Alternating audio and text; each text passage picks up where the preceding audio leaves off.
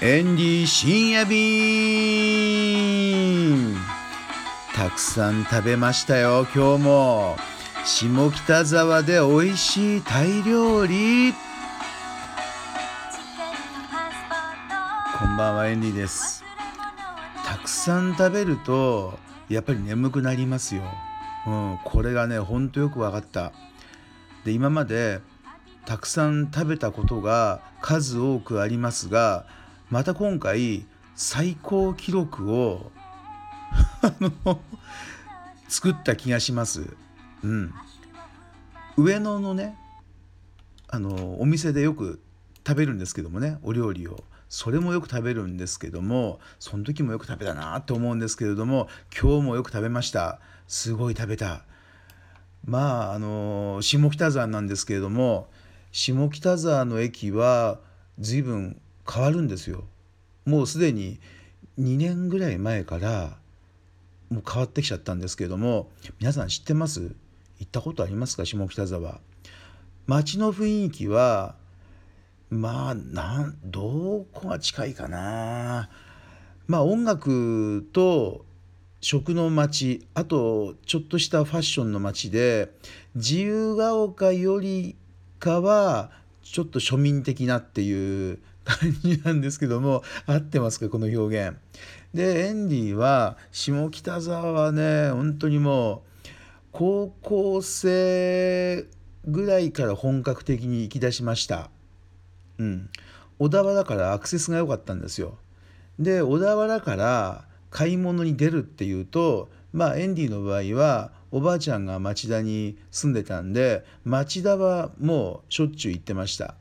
で新宿もおばさんたちが住んでたんで新宿も行くんだけどもちょっとね新宿までは子供だとね ちょっとね遠すぎるんですよ。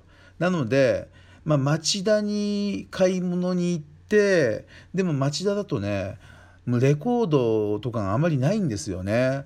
新譜は売ってるんですけれども輸入レコードとかね洋版っていうんですか？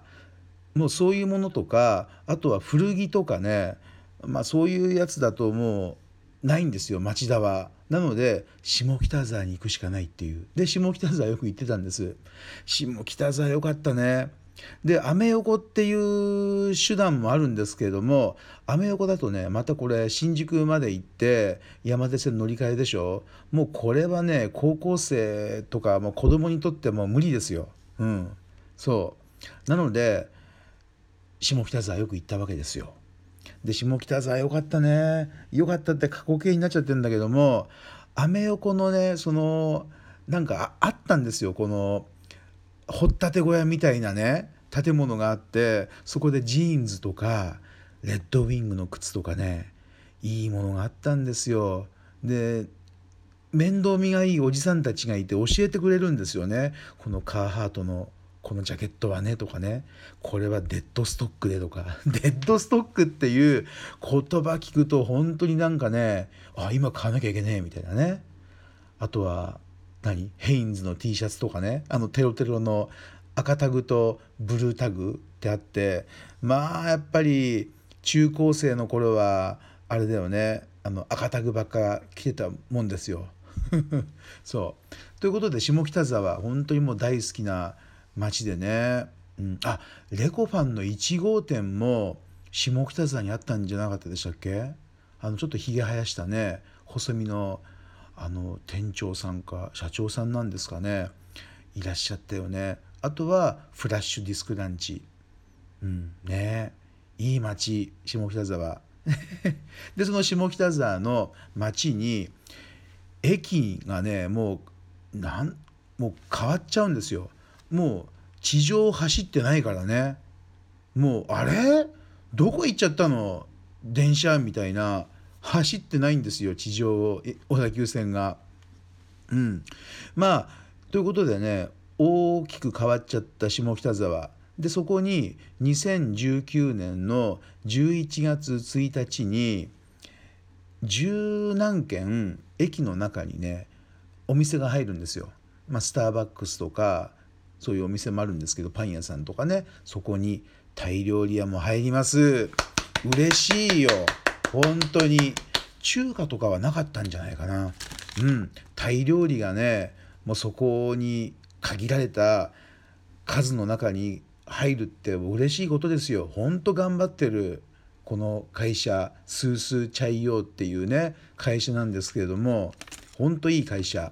でスースーチャイヨーさんはタイ料理をねすごくやってて16店舗？17店舗？すごいんですよもう。ブランド的にはまあ皆さんよく知っているクルンサイヤム。あとはタイストリートフード。オールドタイランド。ね聞いたことあるでしょ？食べたことあるでしょ？でもう一個タイ料理研究所っていうこう今4ブランドがあるんですけれどもこのうちのね一つのタイ料理研究所っていうのが2019年11月1日オープンするわけですよ。そうでここでねエンディももうね実はね1号店このスースーチャイヨーさんの1号店の時に一番最初に取材が行ったのがエンディらしいんですよ。本当かな？これ。これ社交辞令かもしれないけどいつもそう言ってくれるんでまああのそれがねこれすごいですよこれあのエンディの将来ね出るか分かんないけど自伝とか出た場合ねあとはあのこの川口社長ねスースーチャイヨーの自伝が出た場合にね乗っけてほしいね乗るかもしれない。うん、あとは日本でなんかこうタイ料理系のね書籍が出る場合出るかもしんないよね。ねスースーチャイヨーの1号店に初めて取材に訪問したのはワイワイタイランドのエンディタイランドでしたとかね。出るかもしれない。まあそういうことでまあうん行ってきました。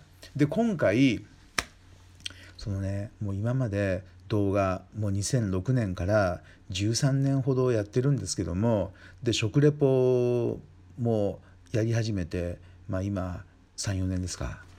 でねそろそろ違うね YouTube の方々と違うような動画の撮り方をねしていった方がさらに魅力をね多くの方に伝えられると思ったんですよ。うん、まあ多くの方に伝えられるっていうのはちょっと意味が違うんですけど意味が違うんですけれども例えばね今回の撮影はですねファミリー向けのセレクトしたタイ料理を紹介するのとあとは男性1人で行った場合のオーダーした方がいいメニューのセット1つ。そして最後は女性1人が行った場合に食べた方がいいセット1つ。この3パターンっていうのを撮影してきました。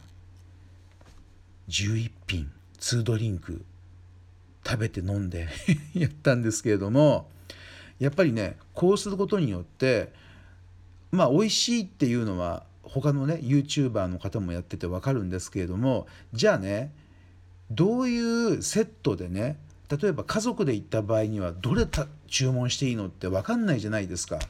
そう。そこまでをやって差し上げたいわけですよ。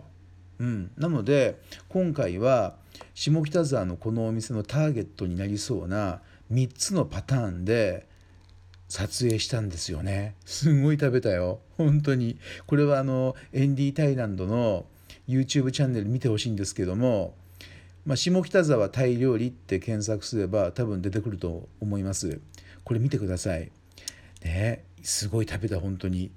カイジャオムーサップカノムパンナーム野菜炒めプーニムパッポンカリーカオパット。ねあとミニガパオタイスキー元凶湾飲んだのはシャンティガフとメコンハイボール。これをねもうねあの食べる順番ももう見逃さないでくださいよ。もう食べる順番も考えたんで。